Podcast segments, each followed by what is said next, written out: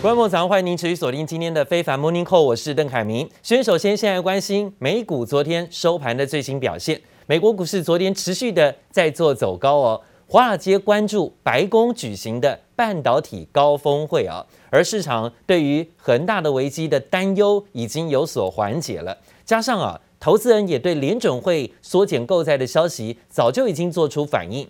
美国股市四大指数全面走高，道琼指数涨了五百零六点，幅度有百分之一点四八，收在了三万四千七百六十四点。还有纳斯达克指数涨了一百五十五点，上涨幅度也有百分之一，收在一万五千零五十二点。S M P 五百种指数上涨五十三点，幅度百分之一点二，收在四千四百四十八点。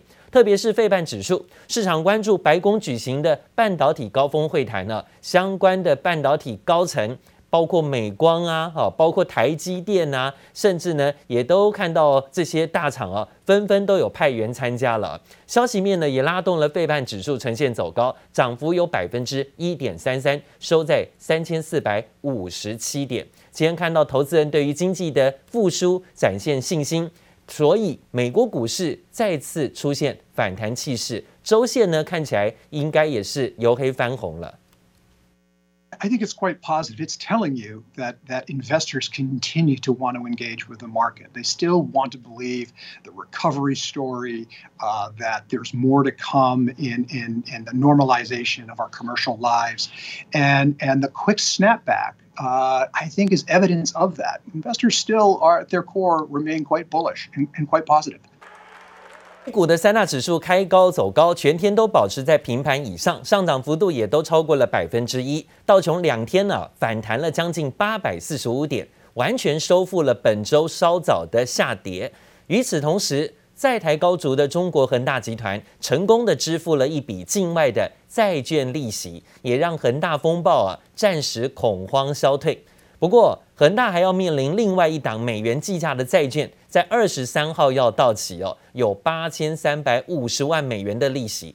外加《华尔街日报》报道，中国主管机关已经要求多地政府为恒大破产可能掀起的风暴做好准备。代表说呢，北京当局并没有看到真正啊，现在就要伸出援手的动作。有人说呢，会等到恒大啊最痛最痛的时候。北京才会出手啊！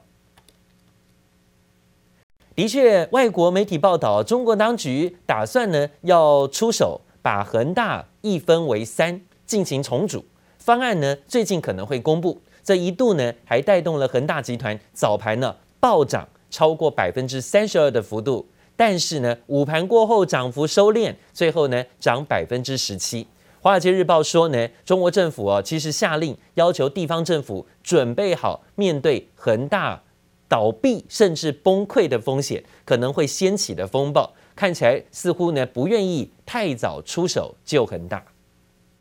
不能拍。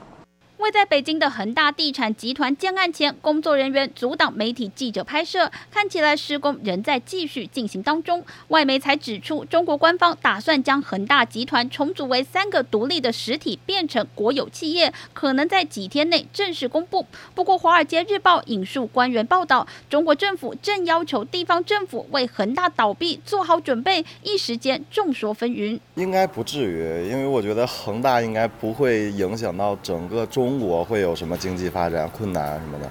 对，我觉得不会。此外，大陆媒体也报道，恒大集团展开自救行动。恒大创办人许家印在二十二号深夜十一点召开四千多人与会，强调会复工复产，保证交楼是公司必须履行的义务，也被认为是周四恒大反弹的重要原因，带动香港恒生指数跟着回神。Similar to what happened 13 years ago in the U.S. when Lehman Brothers failed and the start of the financial crisis. I think we're now starting to appreciate that, that this is not going to be a Lehman Brothers moment. Uh, there's not as much uh, the leverage in the system. 中国最大房产集团恒大债务飙破三千亿美元，债务危机一度撼动全球。不过，中国人行周三透过逆回购操作注入一千两百亿人民币现金到银行系统。分析师解读，这也代表人行将持续净注资，舒缓流动性紧张，维持宽松。Evergrande initially found itself in hot water because of the Chinese government's attempt to rein in the real estate market. To give you a sense of how rampant speculation has become, there are enough empty homes to house 90 million people. That's more than double Canada's total population, giving rise to what's known as ghost cities. 恒大危机暂时止血，但巅峰市值一点三二兆港币，如今仅剩一千两百二十六亿港币。还有路媒报道，持股七成的许家印拿走大多数分红，十年间套现超 超过五百亿人民币，相当于新台币两千一百四十四点六亿，后续效应更有待观察。记者黄新如、黄一豪综合报道。最近中国不断的在打贪、打贪腐，还有包括整顿呢、啊、相关的大型企业了哦。有看到这样的情形，那另外呢，也看看这件事情，入股的股王是谁？是贵州茅台。贵州茅台前董事长袁仁国被控收贿罪，最新消息呢是被贵州省的法院一审公开宣判，而且判处重罪，无期徒刑，并且呢没收他个人全部的财产，对袁仁国受贿所得的财物呢也依法要进行追缴，上缴国库啊。贵州茅台前董事长袁仁国收贿被查到超过台币大概四点八亿这么多。被判处了无期徒刑，还没收了个人全部的财产。经过调查呢，他是在一九九四年到二零一八年任职茅台酒厂期间呢、利用了职务上的便利，替多家厂商谋取了茅台酒的经销权、供应量，还有包括分户经销等等的利益啊。因此呢，获得厂商有高达一点一亿人民币的汇款。法院认为呢，袁仁国的行为确实涉犯受贿重罪，所以处以重罚、无期徒刑、没收财产。中国政府啊，最近呢打贪整顿官场送礼的风气动作频频。贵州茅台最近呢可以说是近几年价格频频创下天价，当然就成为了送礼的高档货了。中国国家市场监督管理总局日前还约谈了主要的白酒企业。导致相关类股全面走跌。看看呢，贵州茅台今年从高峰啊到现在的谷底啊，修正拉回的幅度相当的大。它是中国的股王哦，之前最高点在两千六百块人民币的价格，现在的股价呢在一千六百块人民币，等于说呢，股价从今年的高点大跌，跌到了现在创了十四个月来的新低啊。足足从高点修正下跌了一千块人民币，目前的价格在一千六百块人民币的股价部分呢，这是看到了贵州茅台今天的最新消息。好，中国大陆官方最近呢还在加强所谓的能耗双控政策，发改会呢更点名了，包括有广东、福建、江苏等九个省上半年的能耗强度不降反升，还有啊八个省能耗的消费总量。控制没有达到要求，通通都列入一级的预警名单。好，中国为什么要这么做呢？现在看起来似乎呢要为节能减碳呢、做大大的一刀砍下去，要求所有的企业呢能够符合标准。陆陆续续呢最近加码能耗双控的监管工作跟督查，要求呢严格的管控高能耗的高排放项目。这也导致了很多省份呢最近开始针对不管是钢铁。化工、建材、纺织、化纤等等啊，耗能而且呢是不环保的项目工业呢，站在啊更多的加强监管，要限电了、限产了，来确保呢全年能够达到能耗双控的目标。这也让这些各类的高耗能、高污染行业啊，纷纷被迫停工。根据统计呢，截至到昨天为止，有十二个省份采取限电措施。也导致了大陆多家 A 股的上市公司现在呢被迫停产、被迫放假，可能呢直接就放到中国的十一长假了。这严控力道之大，史无前例。另外呢，也看到了全球半导体缺货，现在迟迟未解，还有很多的产业产品呢，可能也要面对更大的啊，这中国大陆停工停产的一些压力，价格会水涨船高，汽车业会受到更大的冲击。要做好承担庞大损失的准备，不管是从今年一月开始，上游的零组件缺料问题开始影响到汽车业的生产，产业人士在当时认为，各大晶片制造商日以继夜赶工，也扩大投资产能，渴望使得缺货问题在第三季缓解。没想到呢，这种如意算盘呢，又被 Delta 变种病毒呢给打乱了。今年夏天以来的变种病毒，让东南亚疫情再度拉警报，也连带的波及了不管是半导体，还有上游的零组件产线。这也让很多的分析公司都预期，晶片的缺货会使得今年全球汽车产量损失七百七十万台，连带的营收损失会有两千多亿美元。当然呢，车厂被迫减产，但是购车需求却增加的情况，车市严重供不应求，价格在走高。美国汽车库存量啊，在八月份创下了新低纪录，但是新车销售呢，却跟去年同期上涨了超过六千美元，创了新高的纪录。另外呢，也讲到美国拜登政府呢，预定了要再次召开线上半导体的企业高峰会，讨论全球晶片短缺的问题。但是呢，这直接想到的是美国晶片短缺的问题。美国白宫才亲自召开这种会议，而且呢，由商务部长啊来做主持。当然，看到美国商务部长雷蒙多亲自主持会前接受访问时，坚定的喊话说，会在短缺的问题上采取更积极的措施。有人认为，全世界主要的半导体公司不敢得罪美国，只好乖乖听话。As you know, we've been working the semiconductor shortage since day one of the president's administration.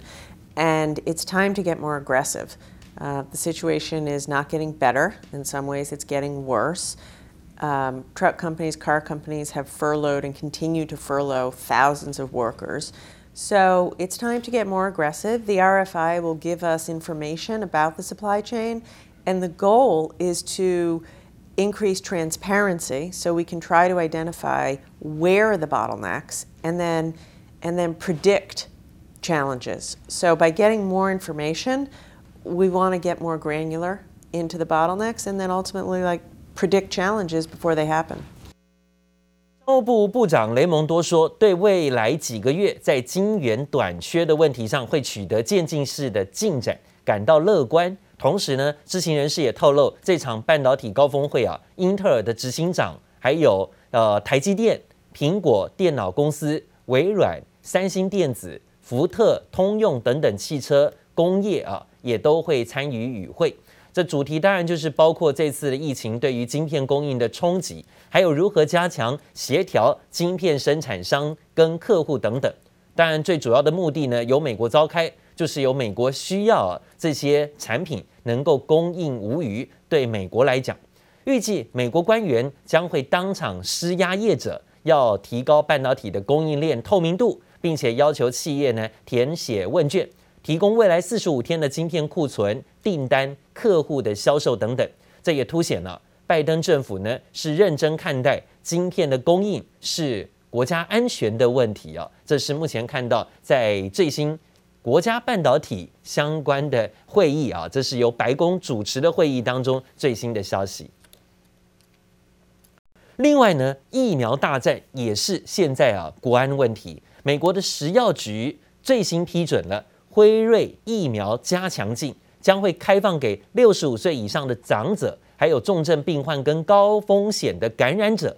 现在呢，日本也在规划要替医护人员施打第三剂的疫苗了。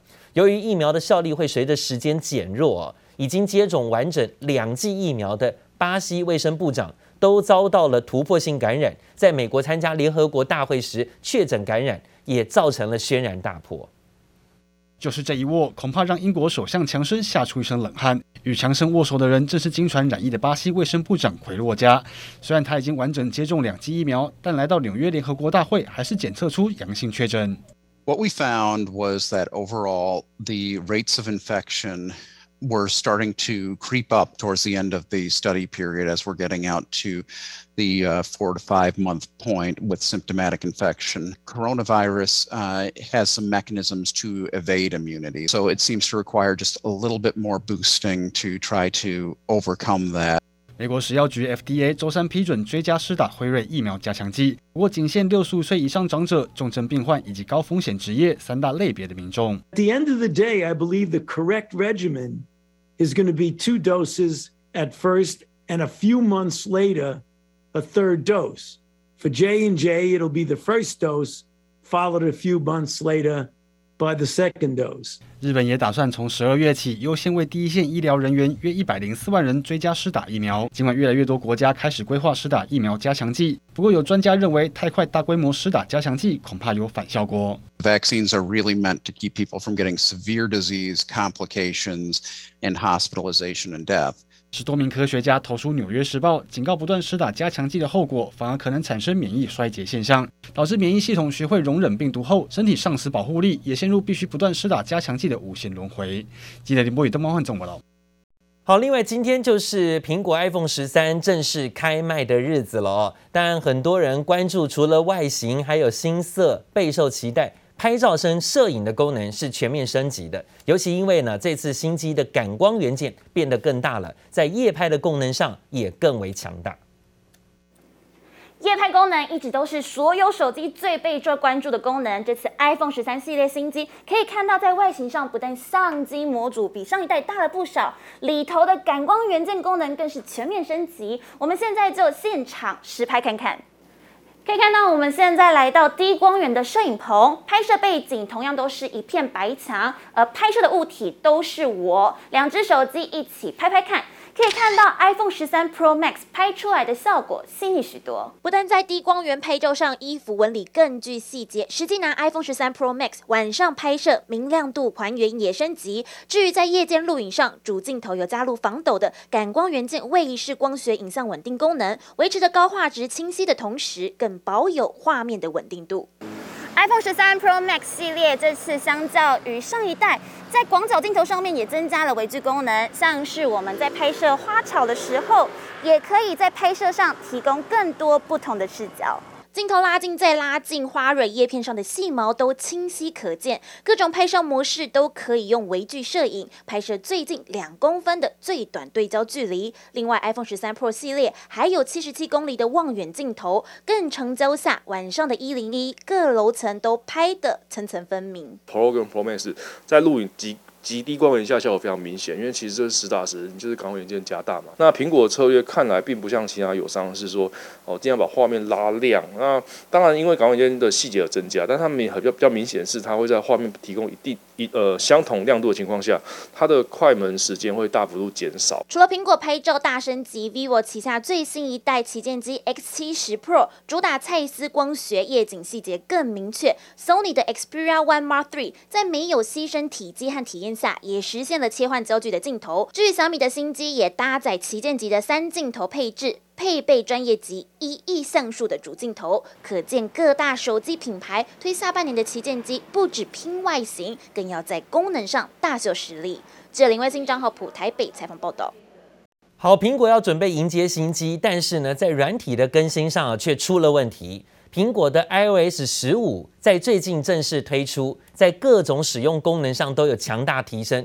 不过啊，才上线没几天，国内外呢就有很多的用户啊开始抱怨遇到了更新漏洞。很多人即使手机储存容量呢还有二十三十 GB 以上的空间，但一更新到 iOS 十五以后啊，手机却不断的出现储存空间已满的这种通知。对此，苹果在官方论坛说，哦，重新启动 iPhone 有可能可以排除。不过呢，通讯行的业者就建议啊，想要更新的民众还是等一等吧，啊，不要每一次都抢着先更新，往往呢一更新啊就出现一大堆问题。另外是科技大厂鸿海集团即将在十月十八号举办科技日，并且呢要发表旗下的首款电动车。鸿海昨天呢也发出了第一支的预告影片，抢先为快啊！看看从画面当中可以看到，这预告的主视觉是用光线跟粒子作为主轴，并且带出了鸿海在一级车、C 级车以及电动巴士的设计蓝图。最后呢，出现以粒子形成的地球，也代表红海电动车产业会布局全球。这次透过是光线画出圆形线条，象征着红海开启未来全新世代啊！而且预期科技日上会展示出由旗下的红华先进所推出的三款主力电动车。那当然以 MIH 电动车开放平台当做基础的首款电动乘用车，强调舒适性还有安全性。价格上传出也会更亲民，希望可以满足一般家用的客群哦。在今天首款电动车实车照，其实日前呢也抢先曝光了。